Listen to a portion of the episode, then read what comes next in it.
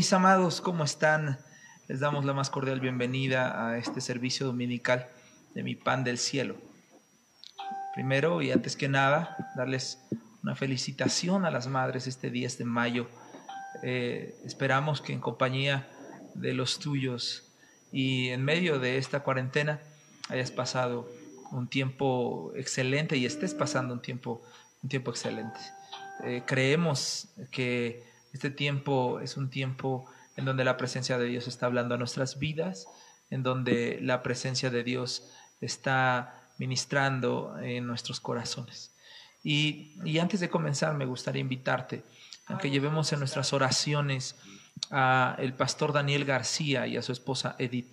Ellos fueron diagnosticados con COVID, están en la fase 3 del COVID y eh, quiero pedirte que oremos por ellos. Ellos son amigos de mi pan del cielo y eh, queremos, antes de comenzar, elevar una plegaria por ellos y por todas las demás personas que están enfermas eh, con este virus alrededor del mundo. Así que, ¿por qué no me acompañas y iniciamos así este culto? Padre, hoy ponemos en tus manos a todas las personas que han estado eh, con este virus o que están con este virus. Personas que están en hospitales o que están en sus casas pasando tiempos de miedo, tiempos eh, de eh, enfrentar el virus de maneras terribles. Algunos de ellos eh, con tu paz. Te damos gracias por la vida de todos aquellos que te están conociendo en medio de estas tormentas. Hoy en especial queremos levantar al pastor Daniel y a la pastora Edith delante de ti. Son amigos de casa y queremos pedirte por ellos y por todas las personas, al pedirte por ellos, por todos los ministros, por todos los cristianos, pero también los no creyentes que están contagiados. Trabaja en sus corazones, por favor. Trabaja en sus vidas. Y te pido que ministres salud, que ministres fuerza, que ministres fe, que pongas un milagro en sus cuerpos. Gracias porque siempre tu voluntad se hace. Muchas gracias por todo lo que tú tienes determinado para aquellos que te conocen. Gracias en el nombre de Jesús. Amén. Qué tiempo cuando la presencia de Dios nos visita y nos habla a nuestras vidas y a nuestros corazones. Gracias a Dios damos por el tiempo que Dios nos permite en medio de estas horas. Son horas de crisis, son horas de temor, son horas en las que podemos eh, meditar eh, todo lo pasado y decir, el ayer era mejor, pero quiero invitarte a que vayas conmigo a Éxodo capítulo 16. Y esto era algo similar a lo que el pueblo de Israel estaba viviendo. Ellos estaban viviendo en un desierto, hemos estudiado, el desierto es necesario para que nuestro corazón se afiance en Cristo, para olvidarnos de Egipto, para que Egipto salga de nuestros corazones y nos enamoremos más de Cristo. El capítulo 16 de Éxodo nos llevará a una pregunta. Eh, ¿Cuántas veces al ver lo que Dios está haciendo no te has preguntado, ¿qué es esto? ¿Cuántas veces al saber lo que Dios está haciendo y a veces no, o, lo que Dios está permitiendo en el mundo, cuántas veces no te has preguntado, ¿qué es esto? ¿Qué, está sucediendo? ¿Qué, ¿Qué, está pasando ahora mismo? Y, es cierto porque eh, ahora el capítulo 16 de Éxodo nos hablará del el maná. Y vamos a descubrir, eh, mis hermanos, eh, vamos a descubrir cómo el pan del cielo ha venido a nosotros para satisfacer nuestra vida, para sustentar nuestra vida y para proyectar nuestra vida. Así que te invito a que abras tu Biblia, Éxodo capítulo 16, y el versículo 1 dice, partió luego de Elim toda la congregación de los hijos de Israel y vino al desierto de Sin. Eh, ¿Recuerdas Elim?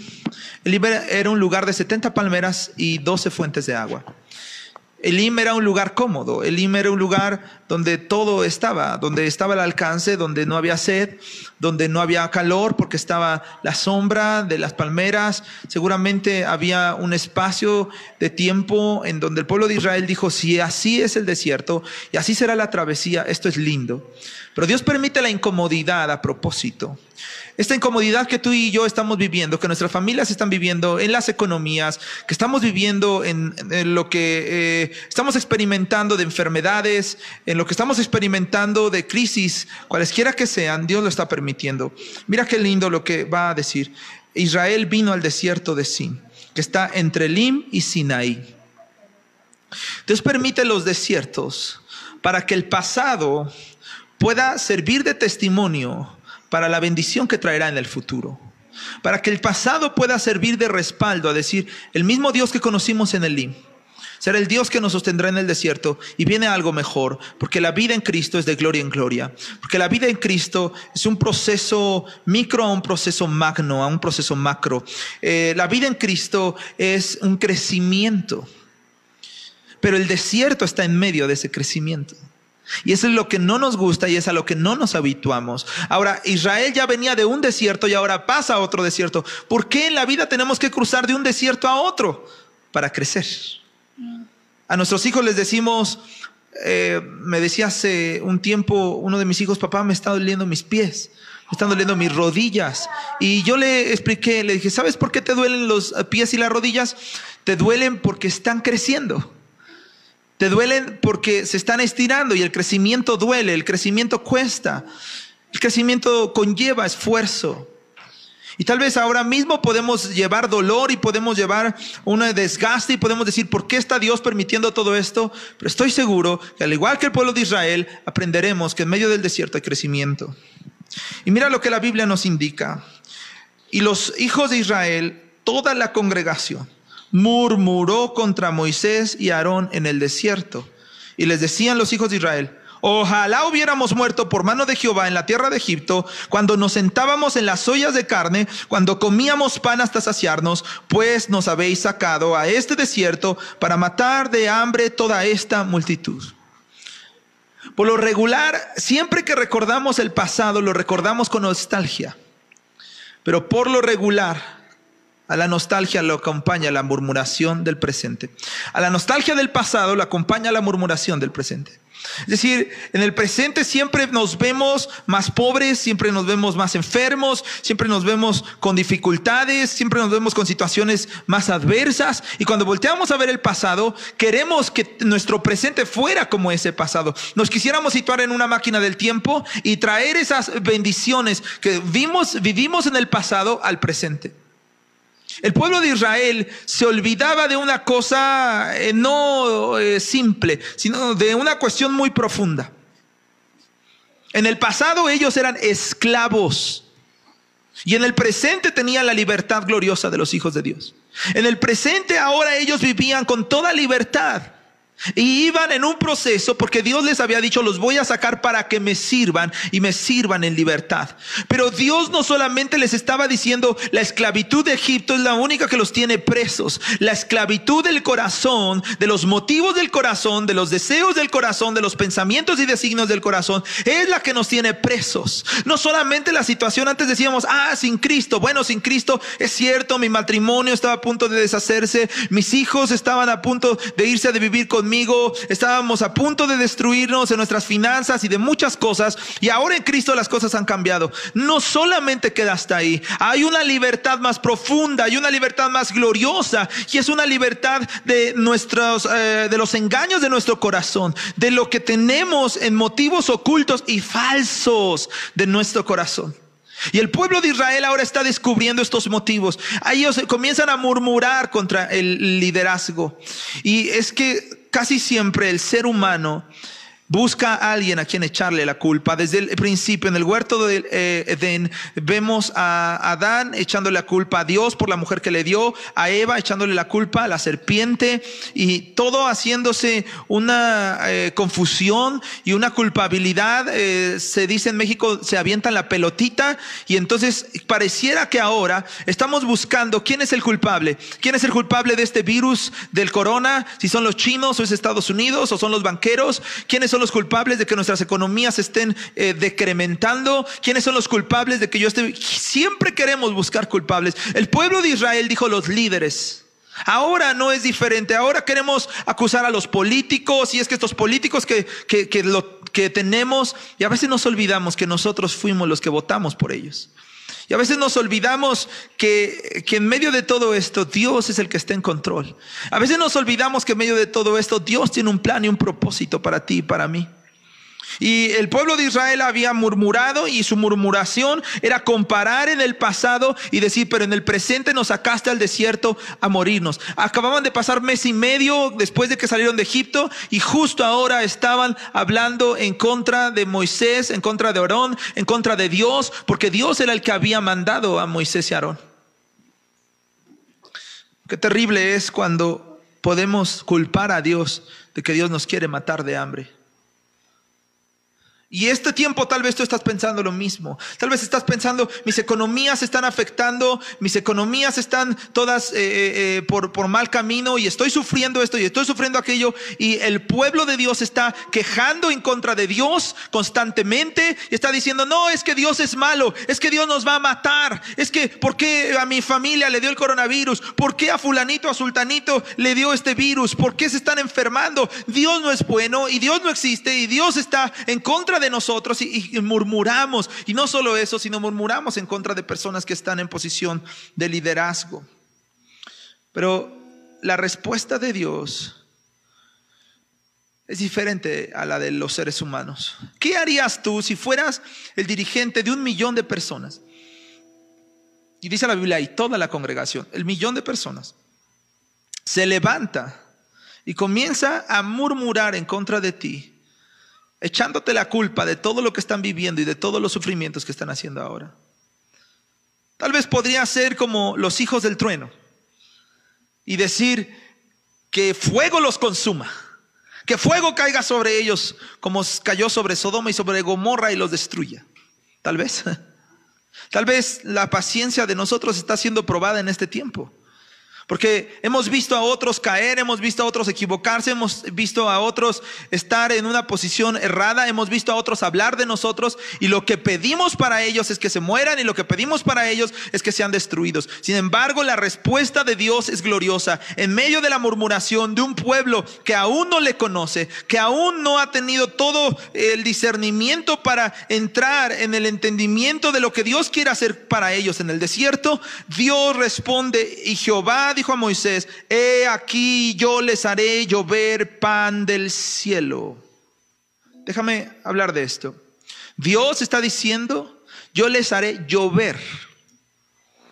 No el hombre, no la política, no los laboratorios por si estás esperando ya la vacuna contra el coronavirus.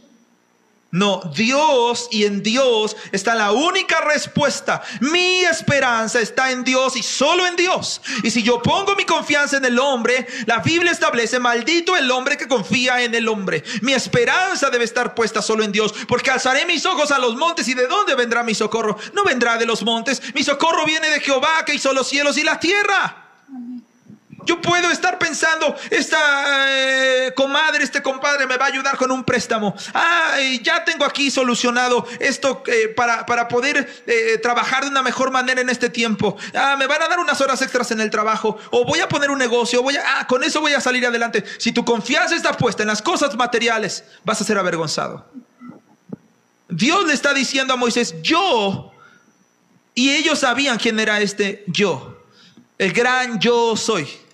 El que los había sacado de Egipto con mano fuerte, con brazo fuerte, con mano extendida. El que los había sacado de Egipto con milagros. El que había enterrado hace algunos días a los carros del faraón bajo las aguas del mar rojo. Él, el Dios de dioses, el Señor de señores, Jehová de los ejércitos, el gran yo soy, está repitiendo otra vez en este tiempo para ti y para mí, yo te daré pan del cielo. Y no pan del cielo en una cantidad menor. Y me encanta entonces lo que dice el Nuevo Testamento referente a esto, Jesús hablando de esta oración de petición, de cómo eh, eh, nos está enseñando a orar, de este discipulado de la oración. Vosotros pues oraréis así, Padre nuestro que estás en los cielos, santificado sea tu nombre, vénganos tu reino, tu voluntad sea hecha en el cielo, así como en la tierra, así como en el cielo. Pero escucha, llega un momento muy importante y danos, escucha bien, y danos hoy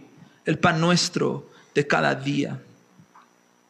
Y podríamos pensar, está hablando de este pan natural, está hablando de abundancia, pero referente a la promesa de Dios en el Éxodo y a esta profecía que Dios mismo le estaba dando al pueblo de Israel que se habría de cumplir, les está hablando de Cristo Jesús. Porque Cristo Jesús dijo, yo soy el pan que descendió del cielo.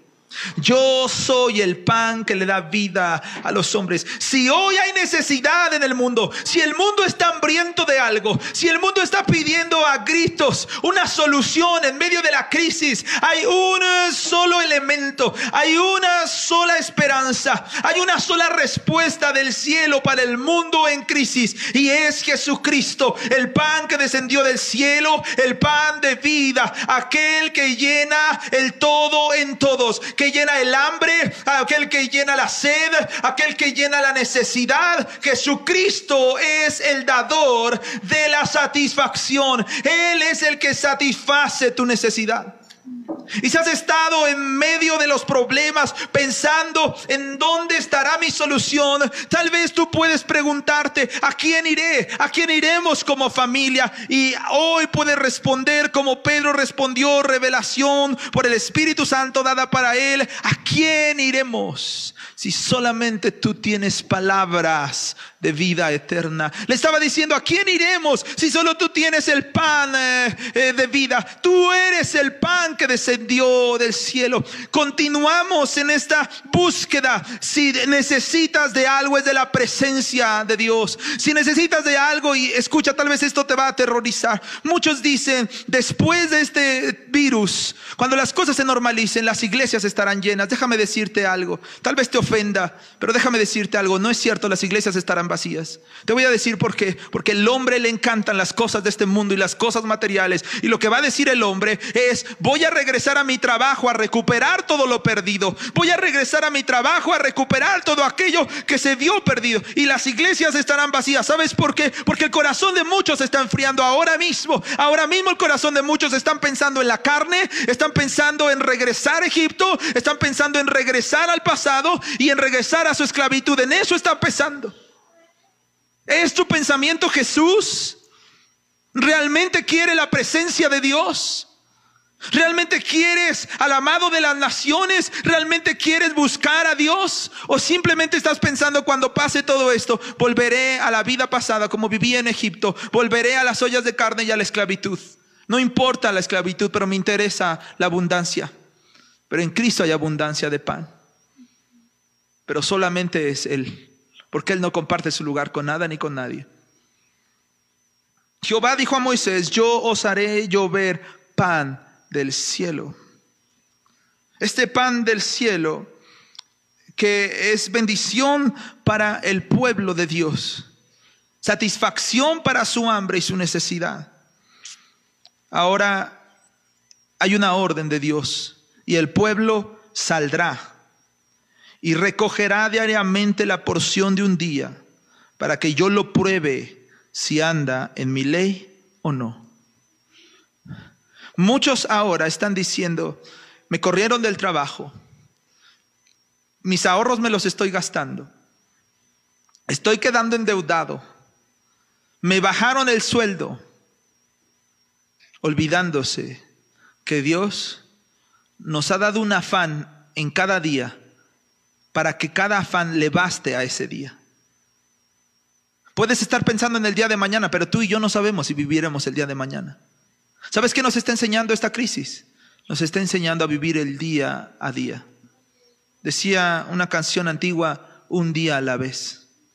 Después la cantaron los Tigres del Sur o los Tigres del Norte, no sé quién fueron, pero, pero la tomaron, pero era una canción que se cantaba en las iglesias. Un día a la vez, mi Cristo. Mañana quizá no vendrá. Ayúdame hoy. Yo quiero saber, tener sabiduría para vivir un día a la vez. Y es lo que nos está enseñando esta crisis.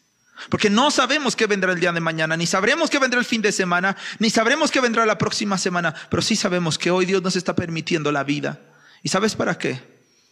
Para poder vivir de acuerdo a su voluntad para poder vivir en obediencia. Es una palabra que no nos gusta. Es una palabra de la que nos queremos zafar porque nos molesta, nos estorba. El yugo de Dios está sobre nosotros y queremos quitarlo porque preferiríamos los azotes del enemigo, preferiríamos las cadenas del diablo que el yugo de Dios. ¿Cómo es posible, pueblo de Dios, que te estés quejando en este tiempo de lo que Dios te está dando?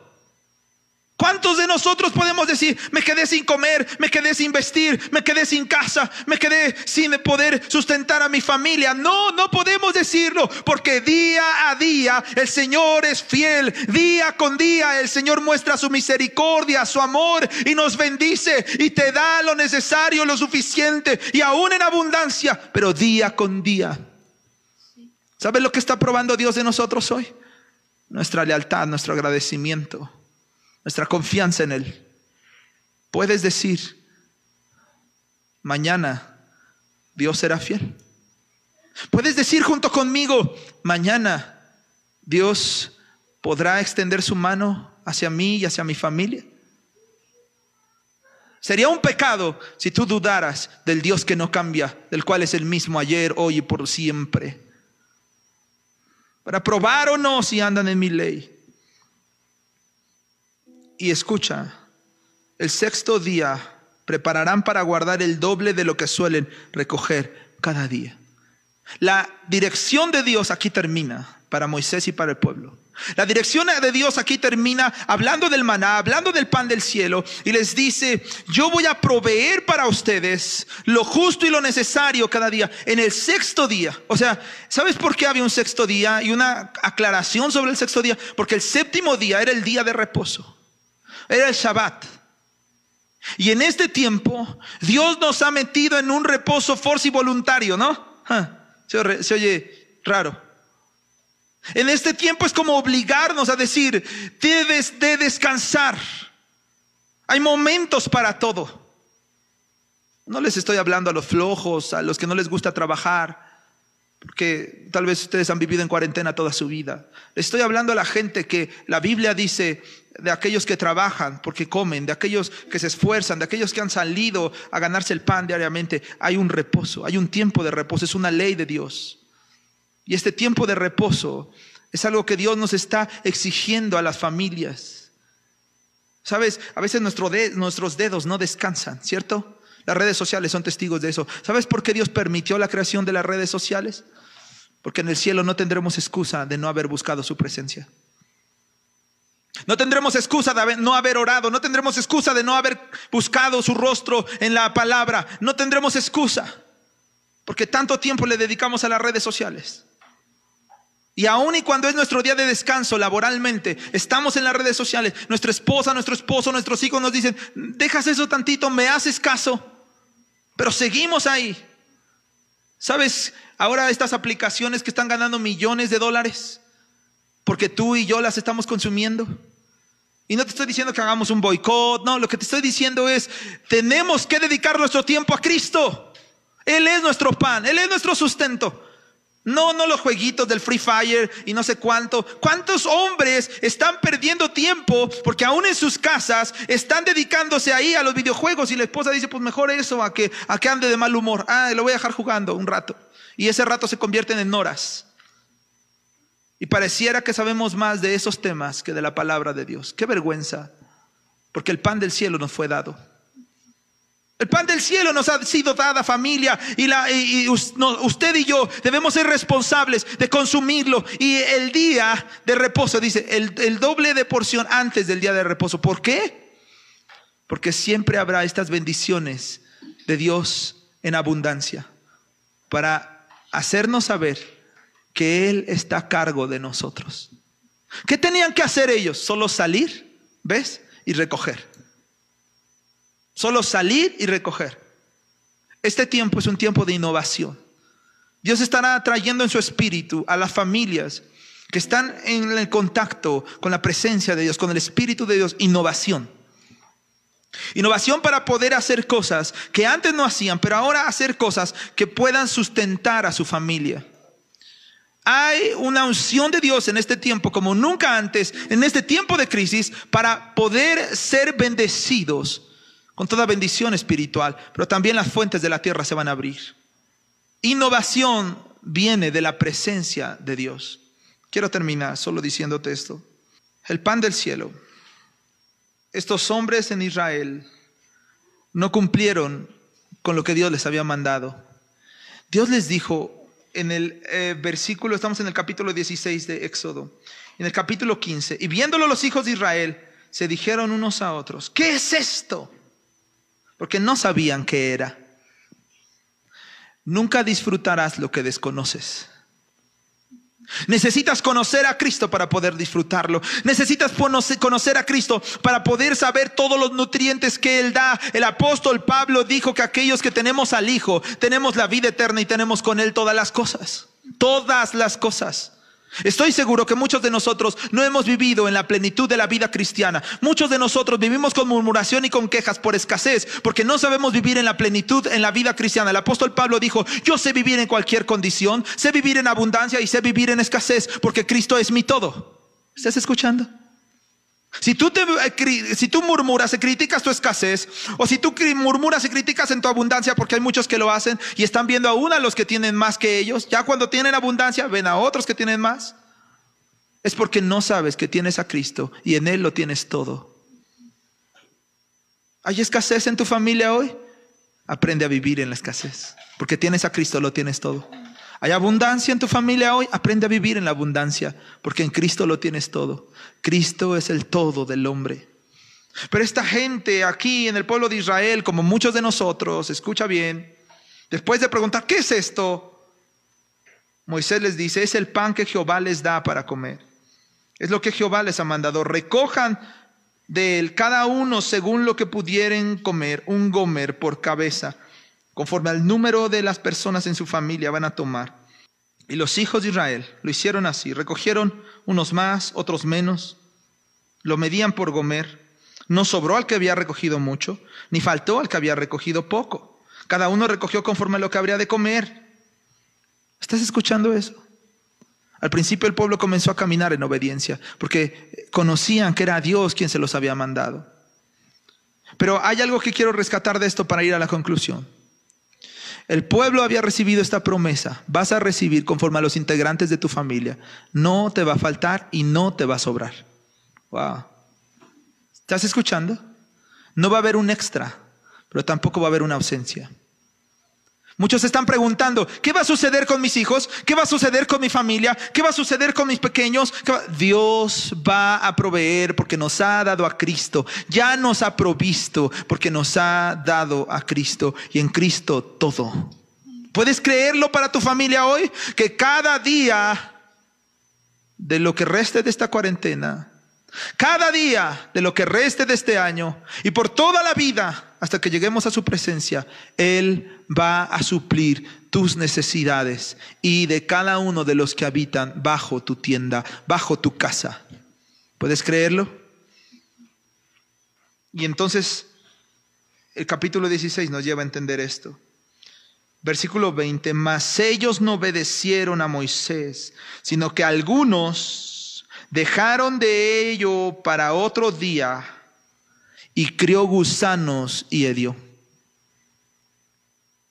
Cuando nosotros somos avaros, cuando nosotros somos egoístas, solo te quiero llevar a esto. Si el pueblo de Dios le había dicho Dios a Moisés, cada uno recibirá conforme los de su, los de su hogar. Y eso bajaba cada día por la tarde. Y ellos salían, recogían y lo metían a sus casas y ni sobraba ni faltaba. ¿Qué pasó con aquellos que recogieron de más para guardar hacia el siguiente día? ¿Por qué se les engusanó y por qué les cedió? Porque le quitaron a sus hermanos lo que era de Dios para ellos. Porque la porción que tomaron de más le faltaba a alguien de sus hermanos. ¿Estás escuchando? Habían ellos excedido sus porciones. No era un gomer que era una medida, ¿no? Entonces eh, ellos tomaban unos gramos para cada persona, pero ah, querían más y entonces habían quitado a sus hermanos. Es probable que ahora algunos de nosotros tengamos ciertos excesos que le corresponden a nuestros hermanos. La vida de la iglesia de los eh, apóstoles es una vida de la iglesia que nos recuerda en estos tiempos ser generosos, extender nuestra mano. Si tienes dos capas, da una. Si tienes dos platos de comida, da uno. Que en tu casa puedan comer 8 y 10 y también 20. Echa tu pan sobre las aguas, porque después de muchos días lo recogerás. Este pan del cielo se echa a perder cuando eres avaricioso y eres ambicioso. Lo que tienes de Dios, lo que has recibido de Dios, ahora compártelo con los demás. Hay mucha gente necesitando el pan del cielo. Tus vecinos, tus familiares, tus amigos, enfermos en los hospitales, personas que necesitan de una llamada tuya, están requiriendo el pan del cielo que tú tienes, el pan del cielo que Dios te ha dado a ti que te lo ha dado para compartir con otros. Todas las personas son dignas de escuchar la palabra de Dios. Todos los oídos son dignos de escuchar un sermón de tu boca y que ese sermón sea más testimonio que palabras. El pan del cielo, pan del cielo. Nosotros somos eso. Lo que descendió de Dios para las personas. Cuando Dios me dio este nombre, para los ministerios. Era el entendimiento de la palabra. Que cada uno de los que conformamos esta casa tenemos que satisfacer las necesidades de otros. Y no solo las necesidades espirituales, sino también las físicas y materiales que tienes en tu mano para poder dar a otros. Es momento de satisfacer a los hambrientos.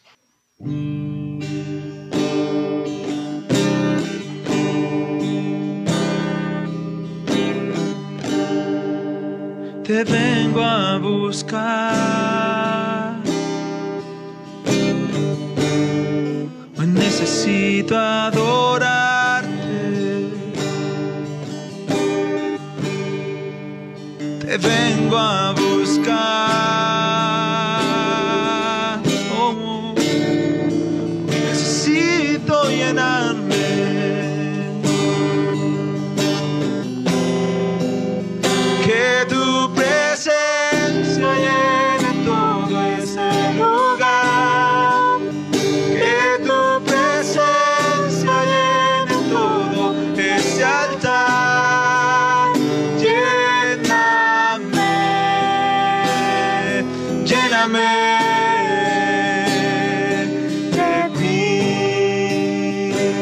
Está pidiendo tu compromiso. Dios está pidiendo que lleves el fuego de su presencia a otros. Dios te está diciendo, yo soy tu pan, yo te sostengo. Déjate de quejar, deja de murmurar. Comienza a agradecer. Pero si eres agradecido, comienza a compartir. Ya basta egoísmo de tu corazón. Ya basta de los anhelos bajos, de solo querer más y más para nosotros. Él nos ha dado con suficiencia. Y ahora es momento de llevar este pan a los hambrientos. ¿Quieres comprometerte conmigo? ¿Quieres decir, Señor, déjame llevar tu pan al que lo necesita? Me has dado tantas cosas. Yo sería un ingrato si no te lo agradeciera, pero sería un ingrato si no lo compartiera. Aquellos dos leprosos que se dieron cuenta que el ejército enemigo había salido huyendo porque el Señor había enviado a su ejército y a sus ángeles y los habían hecho correr huyendo sin necesidad de armas. Salieron y dijeron, no tenemos otra opción, o morimos aquí enfermos, o salimos, comemos y después nos matan. Cuando salieron el ejército ya no estaba. ellos se comenzaron a llenar de todos los alimentos y después voltearon a verse el uno al otro y dijeron, oye, ¿no es algo ingrato lo que estamos haciendo? ¿No es algo equivocado lo que estamos haciendo? No es momento de decirle a nuestros hermanos que están adentro de la ciudad y que están pasando hambres, a nuestras familias, que aquí hay gran botín, aquí hay abundancia de pan. ¿No es cierto que fue el pensamiento del hijo pródigo cuando regresó a la casa del padre? Y dijo, en la casa de mi padre hay abundancia de pan. Tú y yo somos hijos. Y si no eres hijo, es momento que vengas a los brazos del Padre por medio de la fe en Jesucristo. Pero aquellos que somos hijos, tenemos pan suficiente para compartirlo, para extender nuestras manos y para llevarlo al hambriento, para llevarlo a aquel falto de fe, para llevarlo a aquel que dice, hoy estoy sintiendo que muero, ya no hay esperanza. Y tenemos a Cristo y en Cristo todas las cosas. Comprométete con Dios a llevar este pan de vida a otros. A llevar este pan de vida y saciar el hambre de aquellos que necesitan a Cristo. ¿Quieres decírselo en esta oración?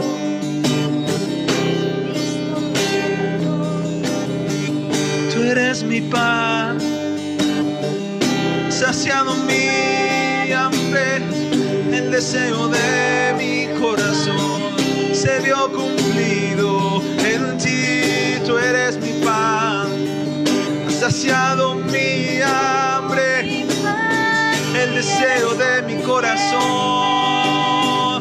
se vio cumplido en ti y hoy quiero compartirte y hoy quiero llevarte al afligido, al oprimido. Quiero llevar el pan de vida, el pan del cielo cerrar mis labios a la murmuración. Quiero cerrar mis labios a la queja y en agradecimiento compartir tu bondad, compartir tu amor. Pan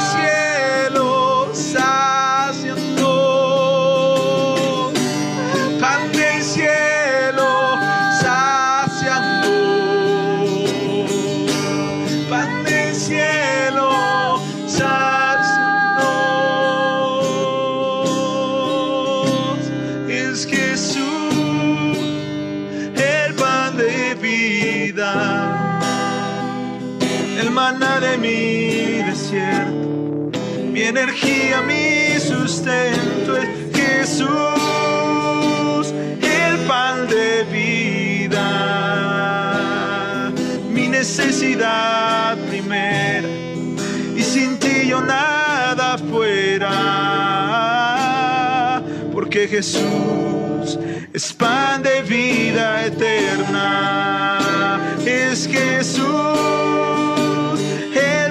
de vida, el maná de mi desierto, mi energía, mi sustento. Es Jesús, el pan de vida, mi necesidad primera, y sin ti nada fuera, porque Jesús es pan de vida eterna.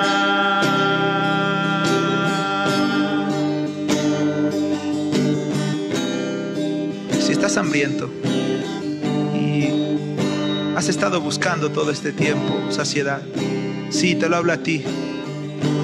Escuchas este mensaje por primera vez. Ven a Cristo. Solo Él puede llenarte. Solo Él puede satisfacer tu hambre. No importa si estás en medio de temores, de enfermedad, de angustias o de crisis.